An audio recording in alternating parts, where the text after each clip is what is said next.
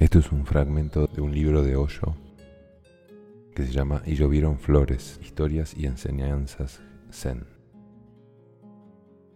Subhuti era uno de los discípulos de Buda. Él pudo comprender el potencial del vacío, el punto de vista de que nada existe, excepto en su relación de subjetividad y objetividad. Un día, cuando Subhuti estaba sentado bajo un árbol, en un estado de sublime vacío, empezaron a caer flores a su alrededor. Te alabamos por tu discurso sobre el vacío, le susurraron los dioses. Pero yo no he hablado del vacío, dijo Subhuti. No has hablado del vacío, no. Hemos oído el vacío, respondieron los dioses. Esto es verdadero vacío. Y cayeron flores sobre Subhuti como lluvia. Sí, sucede. No es una metáfora, es un hecho.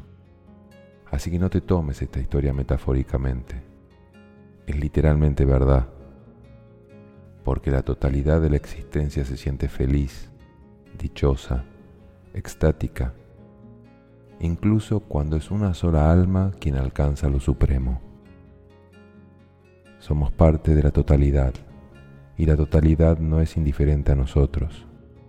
No puede serlo. ¿Cómo va a ser una madre indiferente a su hijo? Es imposible. Cuando el niño crece, la madre también crece con él. Cuando el niño es feliz, la madre también es feliz con él.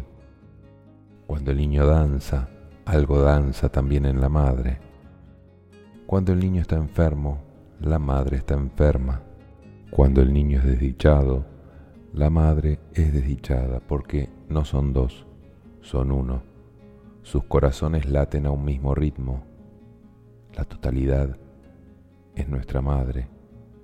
La totalidad, lo perfecto, no es indiferente.